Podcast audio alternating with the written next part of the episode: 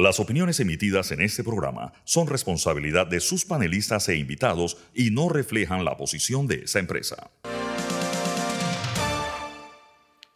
Muy buenos días y bienvenido a Mesa de Periodistas de este martes 4 de abril. Gracias por acompañarnos hoy.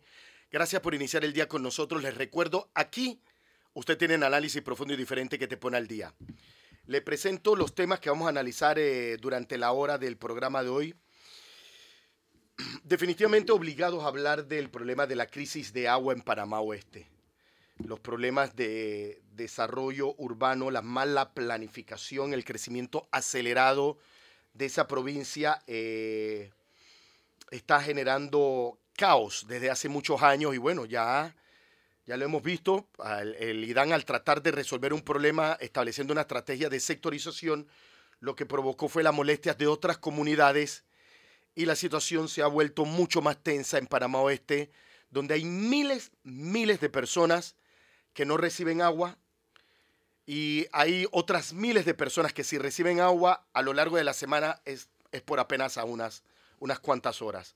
Hay una situación muy complicada con el desarrollo urbano de esa región. Yo les reitero, hoy explota el problema del agua pero la gente que vive en Panamá Este, Arriján de la Chorrera, atrapados permanentemente en los tranques, eh, víctimas permanentes de los problemas de, de fluctuaciones de energía eléctrica, hay problemas de inseguridad, de recolección de basura. Panamá Oeste definitivamente es una bomba de tiempo. Hay otras áreas del país en esas mismas condiciones. Pero bueno, en este momento el problema del agua potable eh, ha hecho crisis se han culpado al IDAN, al gobierno, a las autoridades locales, pero también hay quienes consideran que muchas de las promotoras también tienen algún nivel de, eh, de responsabilidad en medio eh, de un tema tan complicado como llevar agua a miles de personas en un sector que no para de crecer. También vamos a dedicar parte del programa a hablar de eh, un hecho histórico en los Estados Unidos, un expresidente llevado por cargos penales ante la justicia. Donald Trump eh, será imputado hoy en Nueva York, vinculado a, acusado de utilizar parte plata de la campaña para tratar de callar o de esconder una relación que tenía con una actriz porno. Tremendo escándalo.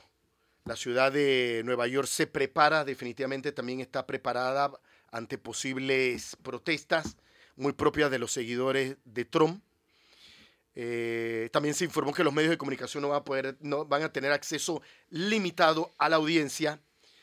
Pero bueno, hoy los Estados Unidos se prepara para una jornada histórica que definitivamente puede marcar el futuro del, del polémico y controversial expresidente Trump, que lo ha dicho en múltiples ocasiones que él todavía eh, tiene aspiraciones de seguir en la carrera política.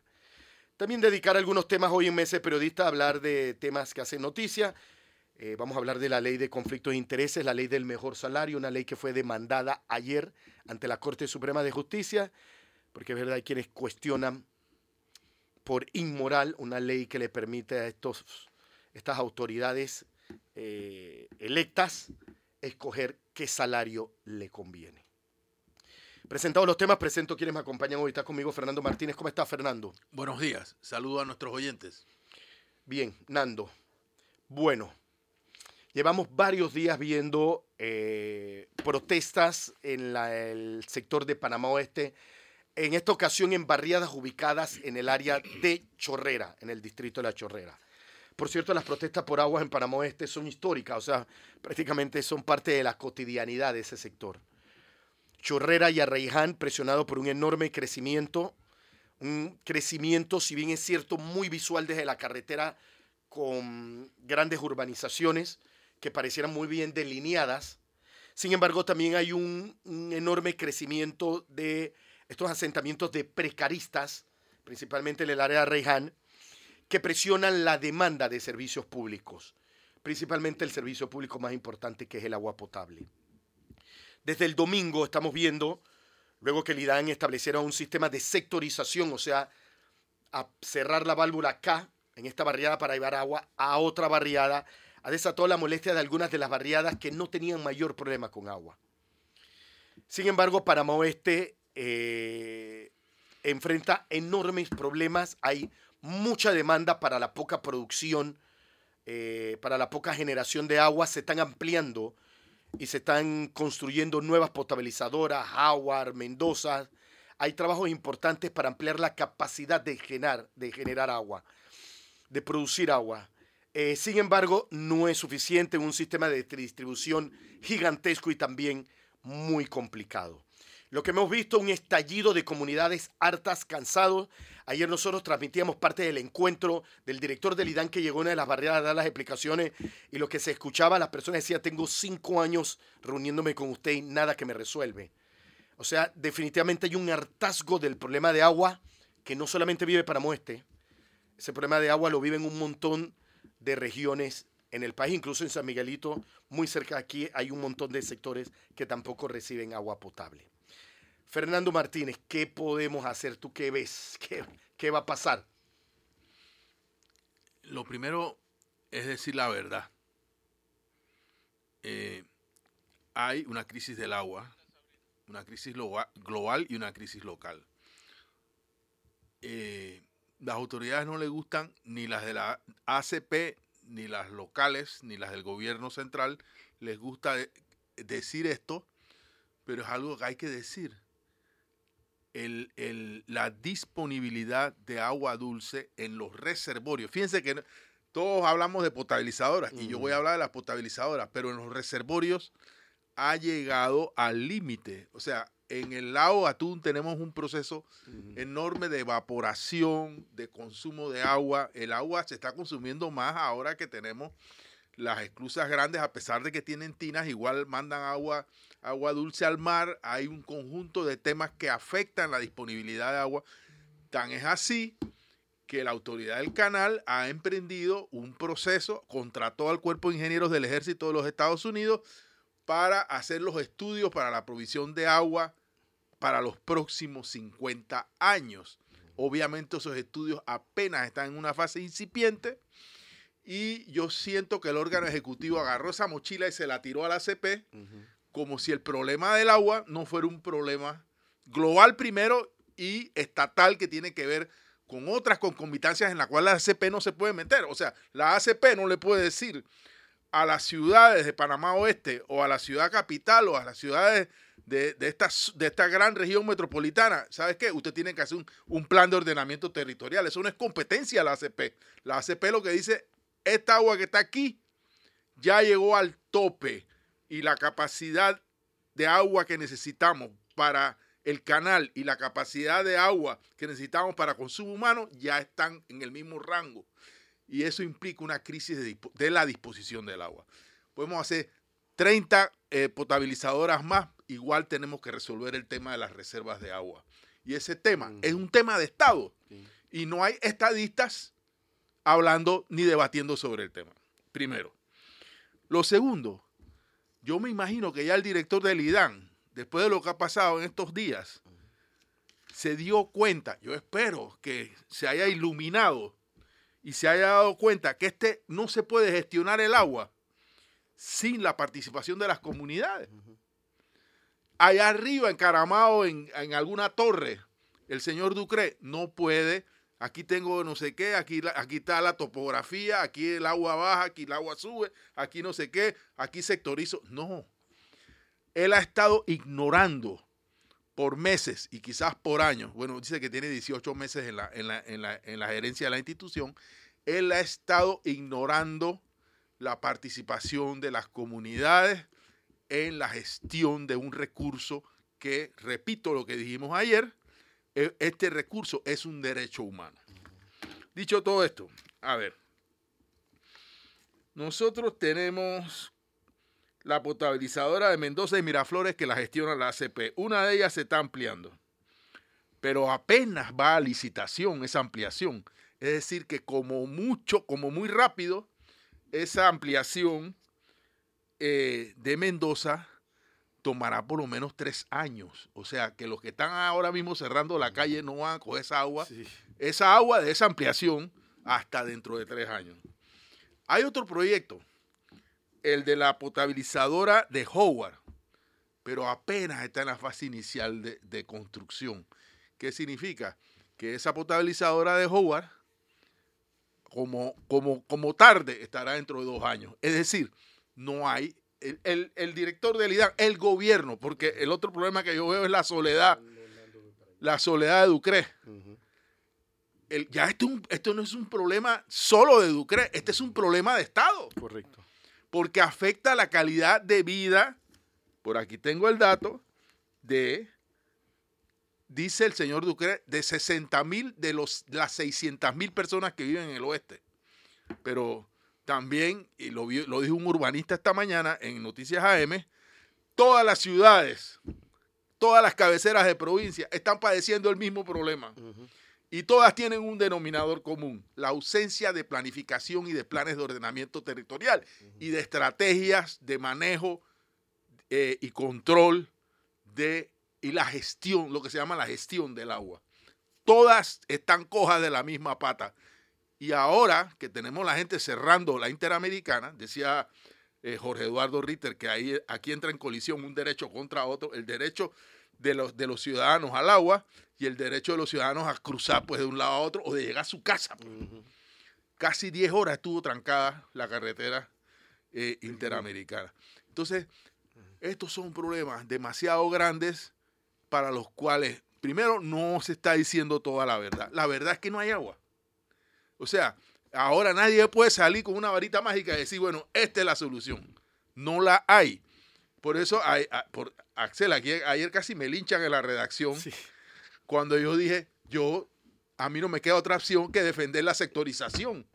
Y como en la, como en la redacción de TV Noticias vive una cantidad importante de gente que con mucho, o sea, con mucho esfuerzo, con un salario mm. eh, limitado, ha, comprado una vivienda y aquí entran eh, lo que llamamos el apetito inmobiliario.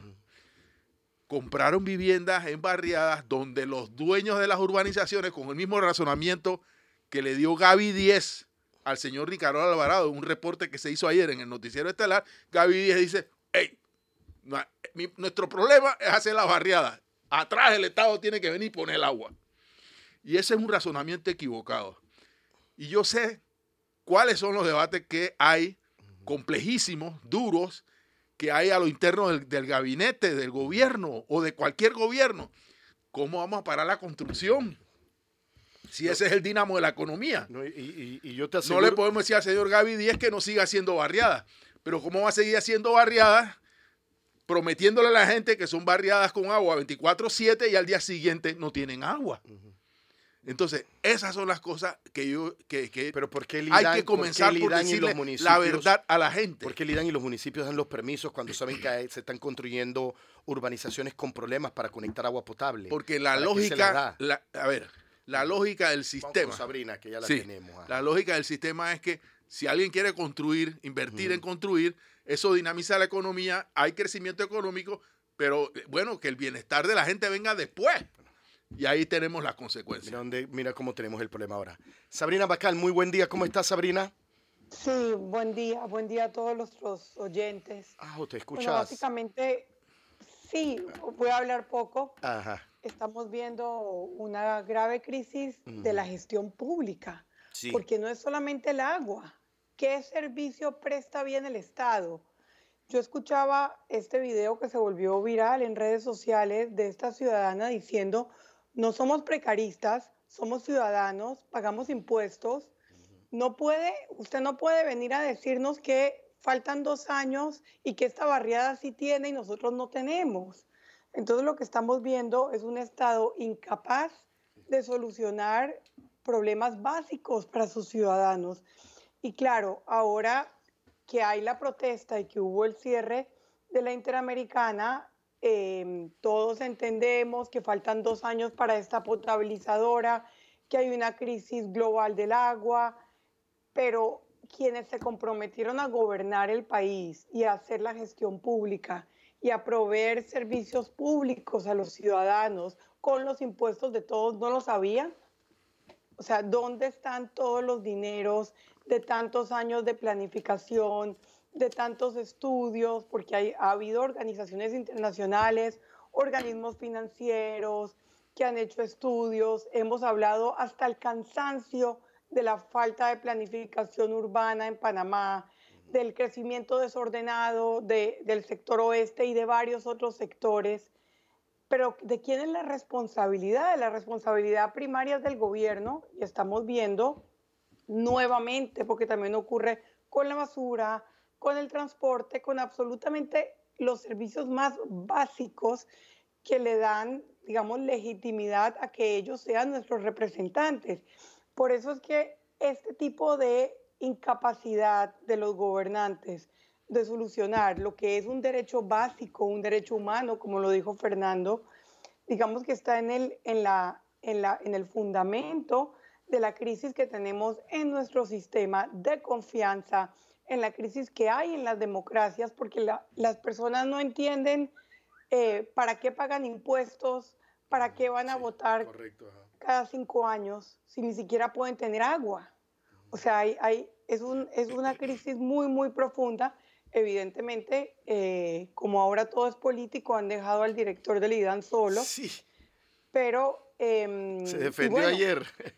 Y no solamente, y no solamente en este caso, tenemos un presidente absolutamente ausente desde que asumió el cargo como presidente y un vicepresidente que desde el primer día asume de vicepresidente, de presidente, pero que corre para ser el próximo presidente. Entonces tenemos autoridades que no hacen, reniegan sus responsabilidades y se dedican a hacer política con los dineros de todos.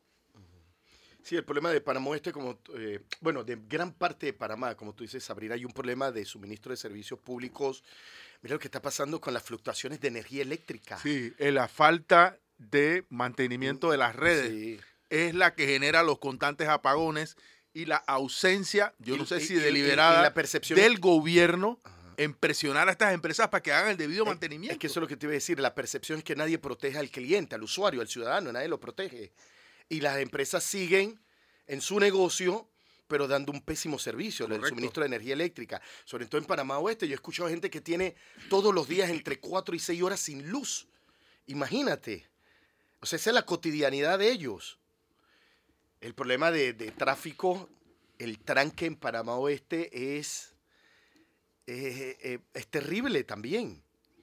Terrible. Y no hay forma, no hay forma definitivamente que el Estado pueda darle respuesta respuesta a esta gente. El agua, la gran mayoría, bueno, dice el, censo que 300 mil panameños no tienen agua.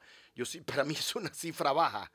El censo definitivamente Bueno, esta mañana Ducre dijo que sin el censo, porque el censo todavía no ha, no ha salido, se calcula que viven en, esto, en, estas en, estas, en estas eh, áreas 600 mil personas, de las cuales, según Ducre, el 10% no tiene agua. Imagínate. Que, es, eh, eh, eh, que serían 60 mil. Yo quiero además agregar un, tema que se ha tocado poco.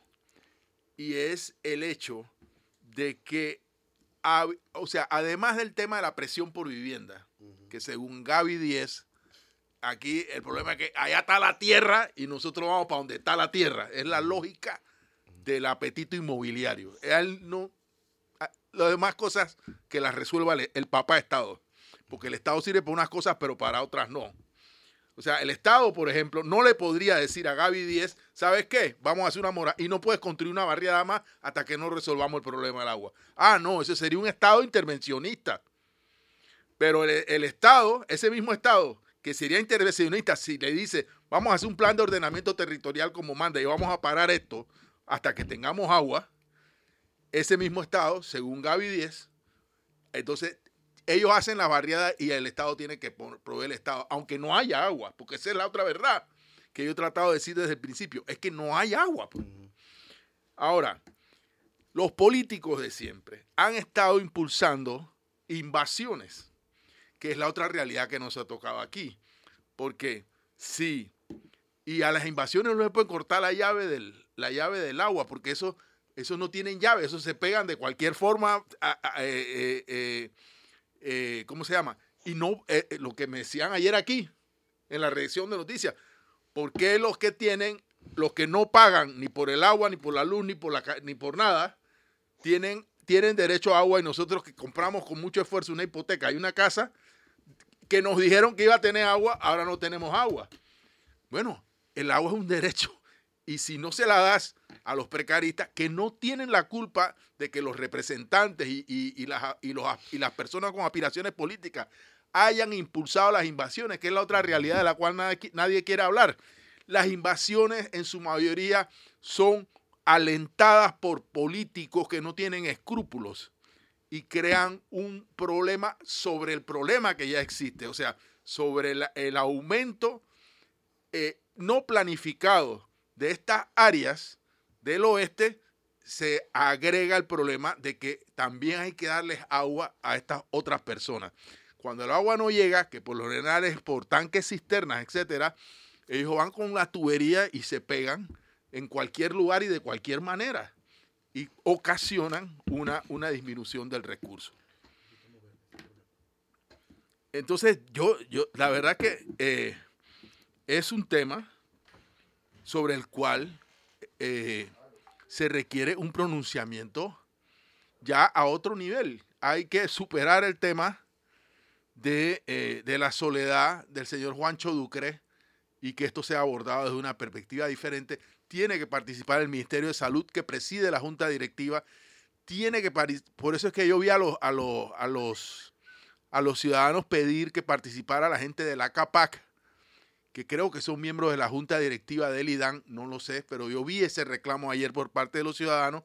Bueno, la gente que construye debe participar, ir y defender su punto de vista y debe participar el Ministerio de Vivienda y Ordenamiento Territorial. O sea, ya esto no es un problema de eh, solamente el, director Juancho Ducre.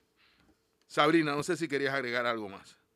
No, estoy de acuerdo em, con lo que has dicho, pero creo que también es importante la mirada más global, sobre todo porque después vamos a hablar de, de la crisis de nuestro sistema, de las cleptocracias, de corrupción, y esto está en la base de la crisis eh, del sistema que tenemos. Eh, porque si no, o sea, ¿qué, ¿qué le está dando a los ciudadanos panameños la democracia? Para ellos, ¿la democracia qué es? Entonces, obviamente, cuando tú tienes este nivel de desesperación con toda la razón, pagan impuestos, no reciben a cambio de su pago de impuestos ningún servicio público, no reciben buena educación, no reciben transporte, no reciben agua. Sí, pasan eh, tres y cuatro horas en un tranque, es terrible. Y, y después, y de, y de respuesta, eh, le dan, no, que estamos haciendo este estudio, que estamos contratando este experto. ¿Cuántos años tienen contratando expertos y haciendo estudios? ¿Cuánta plata se ha ido por ahí? O sea, hay cosas tan básicas que tienen que ver con la gestión pública de este gobierno y de los últimos gobiernos que están socavando realmente eh, la legitimidad de nuestras autoridades y la credibilidad de todo el sistema. Y es lo que más me preocupa, porque no veo ninguna capacidad de reacción ni de gestión. Y tú lo has dicho, las soluciones más cercanas son a dos años. ¿Cómo vas a decirle a una población que va a estar dos años más así? No, no, no es admisible. Que ya lleva cinco años sin agua. No es admisible en un país de, de renta media como lo es Panamá con los niveles de riqueza que genera Panamá no es admisible, o sea, no es una respuesta que el gobierno puede dar y que los ciudadanos se puedan quedar tranquilos con esa respuesta. Así que, bueno, tengo, tengo poco que aportar a la solución, pero tendría que decir que el problema está en la completa incapacidad de los gobernantes, de los últimos gobiernos, en planificar y en prever de qué manera van a solucionar las demandas de los ciudadanos. Lo que el Estado tiene que hacer, darle servicios públicos a sus ciudadanos que pagan impuestos, porque para eso pagan impuestos y para eso producen. Y, persiste la idea de, bueno, de que nuestros impuestos al final van a parar a bolsillos equivocados, de que, no se utilizan en lo que, se, en lo que debiera. Eh, esta mañana lo decía el, el urbanista que estuvo con Castalia, a mí me gustó mucho su intervención, José Isturaín. él, señala que muchas de nuestras ciudades no son ciudades, comparativamente con otros países, no son ciudades pobres. Disponen de los recursos, pero los dice, decía él, repito sus palabras, nuestras, nuestras ciudades son como un adolescente al que por primera vez tiene una tarjeta de crédito. No sabe correctamente cómo administrar o usar ese, ese dinero. Y eso, bueno, eso lo vemos en la ciudad de Panamá. Nuestro alcalde primero quería hacer una playa, después quería hacer eh, un mall, después y, los problemas reales de la ciudad siguen gravitando sobre el bienestar de la gente. Entonces, eh, desde luego, es el mismo problema que se repite y decía él, este problema, esto se está replicando en, las ciudades del interior, problemas de basura, problemas de saneamiento, problemas de mal manejo de los recursos hídricos. También nuestro país requiere un cambio en la cultura del agua. O sea, con, lo valioso que es el agua potable, los problemas que hay eh, a nivel global. Solamente el 2% de todo el agua del planeta es agua dulce. Y creo que esa cifra está disminuyendo. Entonces, eh, eh, hace falta, por favor, una visión más abarcadora. Este país necesita un liderazgo, necesita una comprensión de, de los problemas? El problema, los problemas de, desarrollo urbano y la poca planificación en todo el país son, son evidentes, Fernando. En mis últimas vacaciones yo estuve por varias ciudades, estuve en Chitré, Santiago. El problema vial es terrible, la movilidad de esas ciudades es, es, es muy caótica, muy precaria. La Panamericana, yo lo pronostico, va a colapsar tenemos que tener carreteras que ya conecten, tenemos que tener más de una carretera que conecte el país porque la Panamericana va a colapsar. Está eh, eh, durante todo su recorrido a lo largo de la Panamericana se ve un número elevadísimo de vehículos y cuando están cerca de las perdón de las periferias de las ciudades eh, el tranque es es muy evidente. Lo vi en Penonomé, lo vi en Chitré, lo vi en, en Santiago. Y la movilidad dentro de las ciudades es imposible. O sea, hay cero planificación. Nadie le está poniendo atención a cómo, cómo estamos pensando la movilidad de la ciudad y lo que simplemente se están construyendo, porque es cierto, ¿no? Grandes cadenas, grandes almacenes, que es necesario, importantes negocios, pero la movilidad de las ciudades del interior del país está totalmente comprometida. Cero planificación y lo que estamos viendo en Chorrera no, no vamos a demorar en verlo en otras ciudades del interior del país. Eh, Sabrina, ¿tenés algo más o nos vamos a la primera pausa? Vamos a la primera pausa. Gracias. Vámonos a nuestra primera pausa comercial. Cuando regresemos, analizamos otros temas que hacen noticia. Vamos a hablar de Donald Trump y su, y su presencia ante la justicia norteamericana. Les recuerdo, usted está en Mese Periodista. Aquí tiene el análisis profundo y diferente que te pone al día. Pausa, regresamos en minutos. Les reitero la bienvenida a Mese Periodistas de este martes 4 de abril. Gracias por acompañarnos hoy. Axel Rivera les saluda. Me acompañan Fernando Martínez y Sabrina Bacal. Bien, Fernando, vámonos, hacemos un pequeño paréntesis en, la, en el análisis de la coyuntura nacional y vámonos hasta los Estados Unidos, precisamente en Nueva York, donde el expresidente Donald Trump hoy enfrenta a la justicia y se le deben imputar cargos penales por los delitos relacionados con el pago para silenciar una relación extramatrimonial con una actriz porno realmente no es, por el, no es por el pago, recuerda, Axel. Ajá.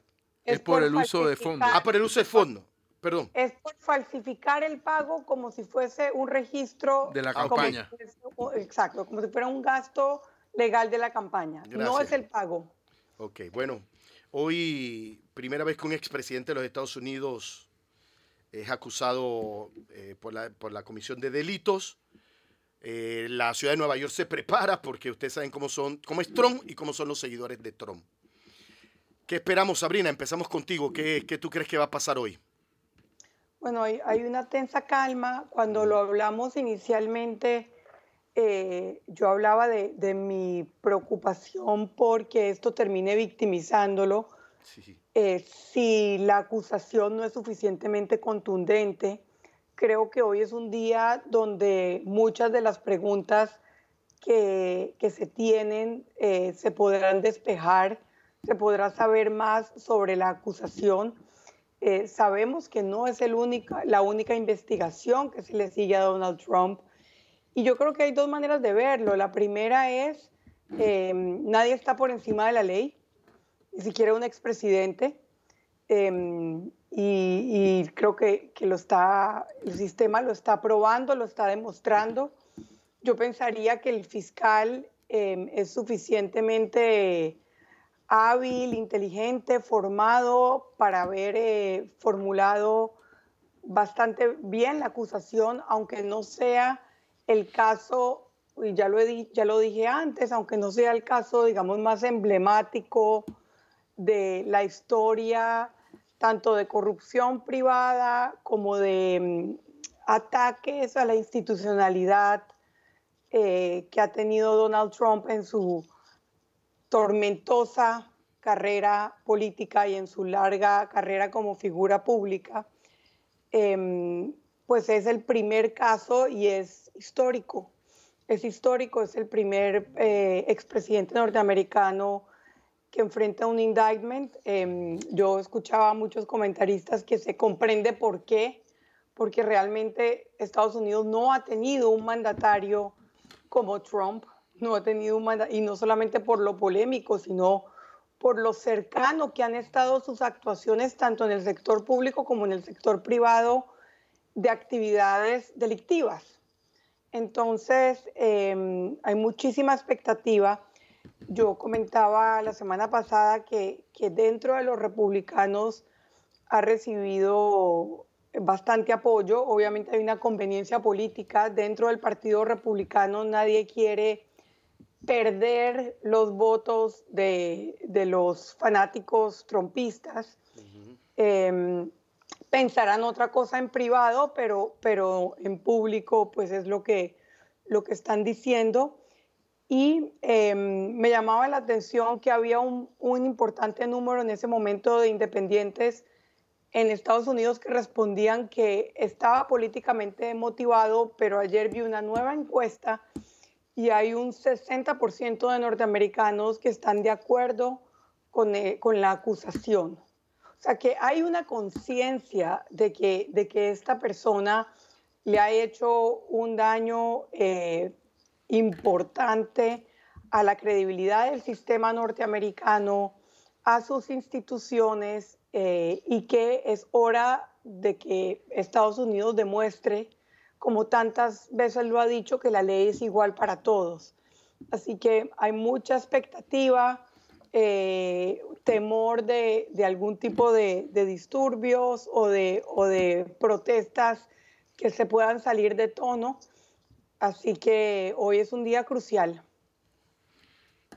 Yo tengo la sospecha de que no va a pasar gran cosa en Nueva York porque eh, la estrategia de Trump será eh, aprovechar el impulso que esto le ha dado a su propia eh, eh, carrera política, que la está retomando, ha subido en las encuestas, le ha servido la victimización. y yo creo que hay que poner atención a estos procesos y a estos fenómenos, porque tienen algún nivel de comparación con lo que pasa en Panamá.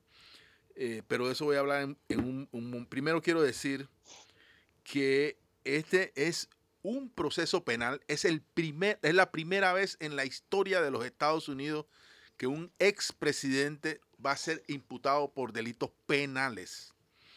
Eh, y, todo el mundo está pendiente de cuando le tomen, porque eh, este sería el proceso rutinario, le tomen las huellas dactilares, eh, le tomen la fotografía para lo llamada ficha policial, que desde ahora todo el mundo dice que va a ser la ficha policial más famosa de la historia de los Estados Unidos.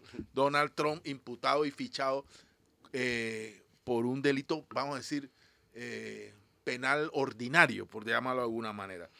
Pero Trump enfrenta otros 30, otras 30 investigaciones u otras 30 procesos, algunos de ellos desarrollados en instancias tan importantes como el propio Senado de los Estados Unidos.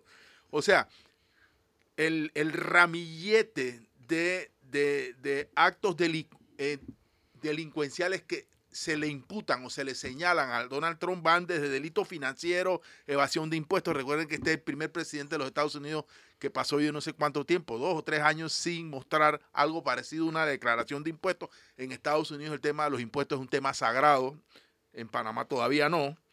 Eh, él está acusado de eh, también de instigar el asalto al Capitolio, que ya sabemos la magnitud que eso tuvo, y de presionar autoridades para que desconocieran los resultados de las elecciones. Estos son, eh, digamos, delitos políticos, no penales, pero, pero son delitos también por los cuales él es investigado.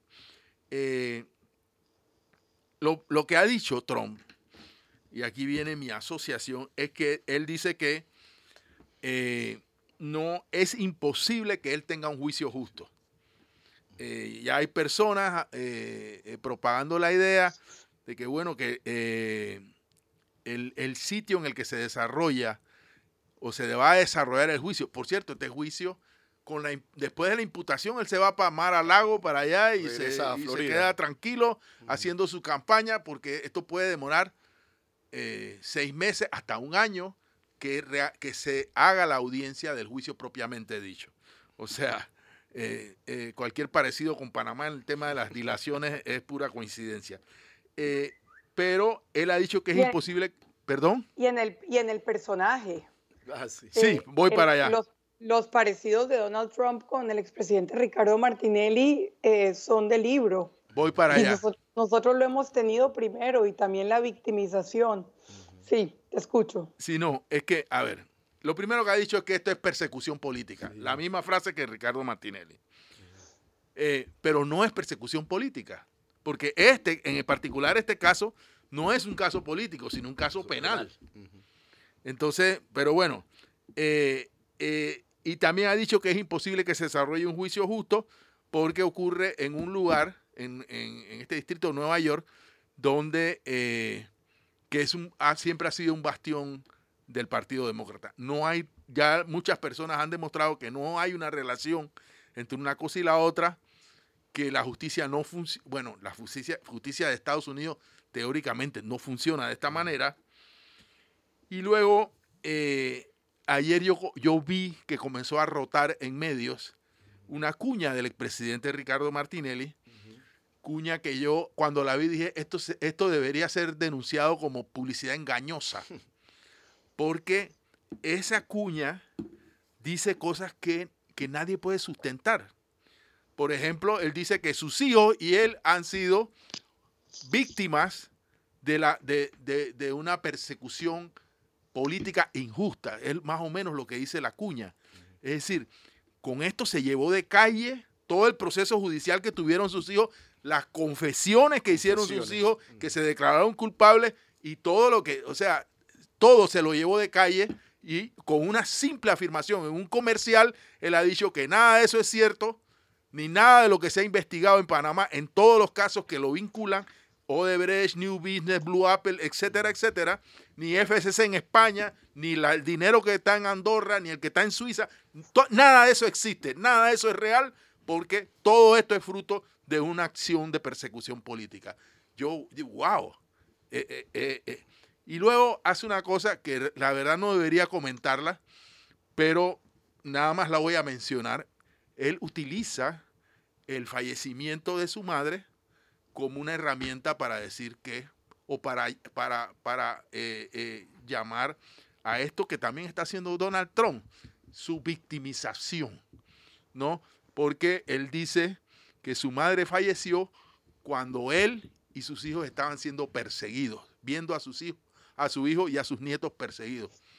Bueno, eh, no voy a hacer ningún comentario al respecto, pero no, no eh, me llamó mucho la atención eso de este comercial y desde luego las numerosas similitudes que hay en, el talante de las dos personas, Trump y Ricardo Martinelli. Bien, perdón, iba lo que dices, ah. sí, lo que dices Fernando, digamos que tiene un origen eh, que estamos viendo en todo el mundo y tiene que ver con la difusión Em, por internet la, de la posverdad. O sea, la posverdad siempre ha, siempre ha existido. Los seres humanos siempre hemos construido la narrativa que nos conviene para justificar alguna decisión que queramos tomar o alguna creencia que queramos tener. Pero hemos llegado, y yo creo que, que Donald Trump como líder de Estados Unidos es, tiene una buena cuota de responsabilidad hemos llegado en gran parte de las democracias del mundo a, no ponernos de acuerdo en los hechos básicos. Entonces, cuando tú no puedes tener un, un, consenso en los hechos básicos y las personas, los seguidores de Trump, los seguidores de Martinelli, deciden lo que creer, deciden que es verdad, eh, construyen teorías de la conspiración para explicar las cosas que no pueden entender. Tenemos este tipo como de, distopia en las sociedades donde, donde los bandos, donde estamos polarizados y donde los, los dos bandos hablan de cosas completamente diferentes. Y la, y la pregunta que yo me hago es, ¿cómo, ¿cuál debe ser el papel de los medios? Porque cuando tú estás digamos, informando los hechos, pero de alguna manera le estás dando eh, una difusión increíble a hechos que rodean a una persona que va a manipular esos mismos hechos. ¿Estás contribuyendo o no estás contribuyendo a su victimización? Es como un, nuevo juego de la opinión pública en el que estamos entrando y donde al final los, los ganadores eh, terminan siendo los populistas, los líderes eh, demagogos y autoritarios que terminan diciéndole a la gente lo que deben sentir y a través de lo que deben sentir ellos construyen lo que deben creer. Sí, la, verdad objetiva desaparece. Sí. Y, la, y, la verdad en redes o en, en, la, en el mundo, en este mundo eh, de redes y de comunicación promovida también por inteligencia artificial, eh, eh, esta verdad falsa, construida desde allí, es la que termina imponiéndose. Eso es un, tema de nuestros tiempos. como dice Sabrina, el, el reto a los medios de comunicación, cómo debemos actuar. Bien, vámonos a nuestra segunda y última pausa comercial. Cuando regresemos, repasamos otros temas que hacen noticias. Les recuerdo Usted está en Mese Periodista, aquí el análisis profundo y diferente que te pone al día. Pausa, regresamos. Recta final de Mese Periodistas, gracias por acompañarnos. Bien, vamos, eh, regresamos al plano nacional, a la coyuntura política. Vamos a hablar un poco de los últimos minutos que quedan del programa, de ese encuentro entre los Ricardo, Ricardo Lombana y Ricardo Martinelli, ¿no? Que ha desatado todo, todo un escándalo en redes sociales y que definitivamente le han llovido durísimas críticas a Ricardo Lombana, eh, porque le han dicho que no ha sido coherente con su discurso anticorrupción, no lo aplicó cuando, encontró, cuando se encontró muy amenamente con el expresidente eh, Ricardo Martinelli, también vinculado a profundas, eh, enormes acusaciones en materia de corrupción y que incluso sus hijos confesos en los Estados Unidos de dar dinero para él. Eh, definitivamente esto ha, estremecido eh, el movimiento Otro Camino. Eh, Ricardo Lombana ha tratado de dar las explicaciones, pero creo que la opinión pública le ha dado durísimo, los cuestionamientos muy duros. Sabrina Bacal, yo sé que tú tienes algunos planteamientos. Sí, em, cuando inicialmente sucedió esto el viernes, yo pensaba y escribía un tuit y que lo sigo pensando, que el país tiene problemas mucho más importantes sobre los cuales las personas eh, que aspiran a ser presidentes tienen que pronunciarse. No han hablado del contrato minero, hay muchos que han evitado hablar directamente del fallo de la Corte sobre matrimonio igualitario. Eh, em, venimos hablando de la crisis de gestión pública, de tener un Estado que no es capaz de proveerle los servicios más básicos a los ciudadanos. Entonces quiero eh, decir, no saquemos esto de proporción. Habiendo dicho eso, es un grave error no reconocer un error. Ricardo Lombana cometió un error. Eh, yo lo considero un error, no creo que haya una estrategia detrás del mismo, ni que esté negociando con Ricardo Martinelli. Eh, no, creo, no creo que tú te pasas toda una carrera política eh, con, una, con una narrativa constante contra la corrupción y denunciando la corrupción que representó el gobierno de Ricardo Martinelli, pero que no solo representó el gobierno de Ricardo Martinelli, que sigue representando este gobierno, cosas que vimos que ocurrieron durante el gobierno de Juan Carlos Varela. O sea, yo no creo que tú construyas una imagen y una trayectoria para después venir a ponerte eh, de amiguito de alguien que ha sido designado hasta por el Departamento de Estado como una persona altamente corrupta. Entonces, eh, cometió un error y creo que más grave que su error inicial fue no aceptar el error, porque hay, un, hay una máxima muy, muy clara y es, eh, si tú estás en un hueco, lo primero que tienes que hacer para salir del hueco es dejar de cavar. Y en lugar de decir, tienen toda la razón, me equivoqué, hablemos de los problemas nacionales, siguió eh, cavando en su propio hueco. Em, yo me pregunto cuánto le va a costar políticamente su incapacidad de dar una disculpa sincera, porque esto es como es muy usual decir me equivoqué pero no quiero pedir disculpas, me equivoqué pero yo no soy el único que se equivoca y hay algunas cosas de las que él ha dicho como justificación con las que yo puedo estar de acuerdo, pero no son justificación para su error. O sea, él, él, ha traído temas que son temas que tenemos que plantearnos. Eh, él ha hablado de la selectividad de, de algunos medios de comunicación, ha, ha, traído temas que son importantes, pero no lo excusan de su error. Si él ha basado su trayectoria política en un discurso anticorrupción no hay absolutamente ninguna justificación para que diga que el señor Ricardo Martinelli quiere lo mejor para el país.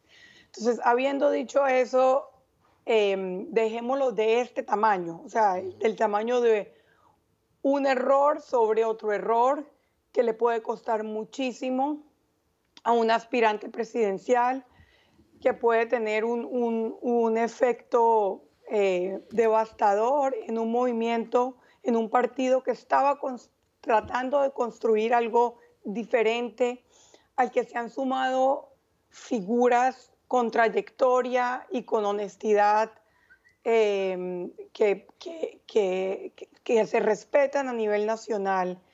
Así que em, yo no sé si políticamente todavía puede puede pedir doblemente disculpa, eh, pero no hay otra manera de decirlo, ha sido falta de humildad, exceso de ego, eh, mal aconsejado, em, no tener la cabeza fría, no entender que las cosas en política uno no puede tomarlas personal.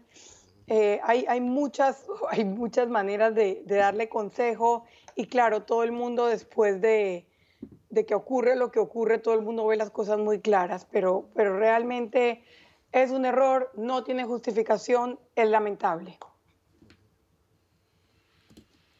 Yo, yo me apego más a lo último que tú señalaste, eh, Sabrina. O sea, primero me voy a referir no a Lombana, sino a lo que Lombana debería representar como impronta en la política del país. O sea, Lombana tenía y tiene la oportunidad de construir un partido de, otro tipo desde posiciones independientes a la política partidista clientelista. O sea, él tiene un origen independiente. Y de ese origen independiente llegó a la conclusión de que con una organización de otro tipo, por eso es que se llama Movimiento Otro Camino, no se llama Partido eh, lombanista, se llama Movimiento Otro Camino, otra alternativa, otra vía, otro, otra, otra ruta en la política nacional. Y en ese sentido, él tiene la oportunidad, yo creo que todavía la tiene, de, hacer esa propuesta a la sociedad y la sociedad decidirá si, si, si, si, convence o no. Bueno, para eso son los procesos electorales. Eh, pero con este mensaje eh, eh, tendríamos que el partido no es, no es eso, sino el ego de una persona. Ego no es igual a liderazgo. Es decir, si algo hay de política tradicional partidocrática es el caudillismo. Lombana no debería ser un caudillo, debería ser un líder. Y los líderes tienen, en partidos democráticos, deben tener contrapesos.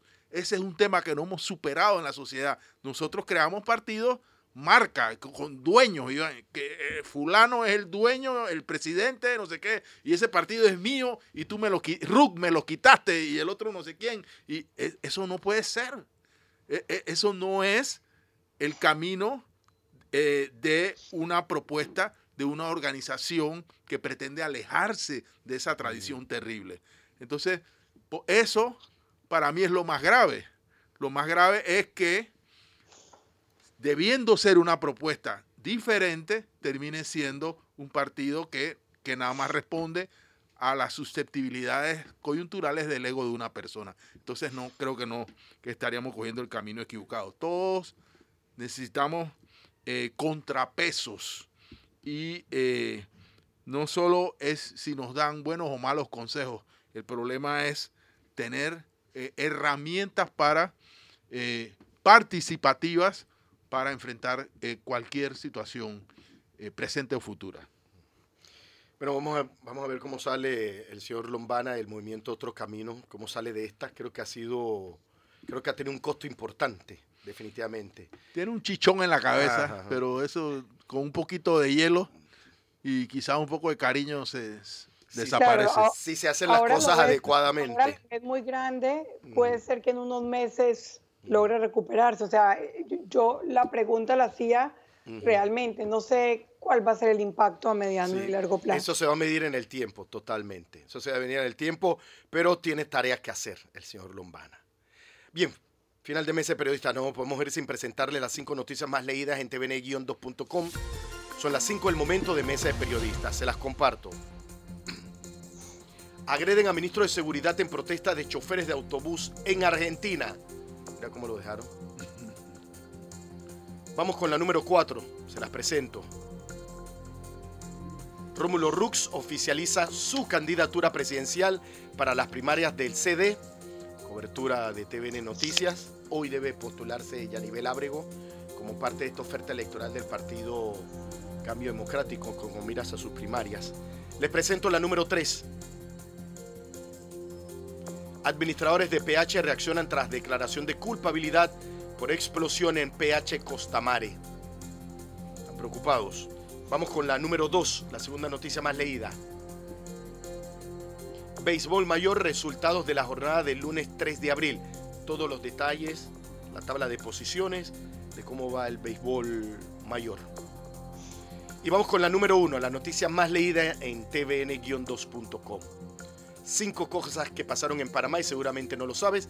Este es el compendio que le entregamos todas las noches para que usted se acueste bien informado y tiene entre sus principales noticias toda la jornada ayer de protestas, todas las reuniones y eh, cómo el IDAN está atendiendo esta crisis en el sector de Panamá. Final de mes de periodistas. Nuevo mañana entonces a las 8 en punto de la mañana. Eh, yo los espero en TVN Radio 96.5, los espero en TV Max, los espero también por el canal de YouTube de TVN Noticias. Usted puede revivir los programas en Spotify. Fernando Martínez, nos vemos mañana. Hasta mañana. Sabrina, vas a tener que hacer gárgaras de tachuela. Gracias a los oyentes que me han escrito deseando pronta recuperación. Mañana no los acompaño. Espero estar el jueves con una mejor voz. Listo, Sabrina. Gracias. Eh, Ricardo y Agustín, gracias por el apoyo técnico. Yo los espero mañana, 8 en punto de la mañana, aquí en Mesa de Periodistas con el análisis profundo y diferente que te pone al día. Hasta mañana.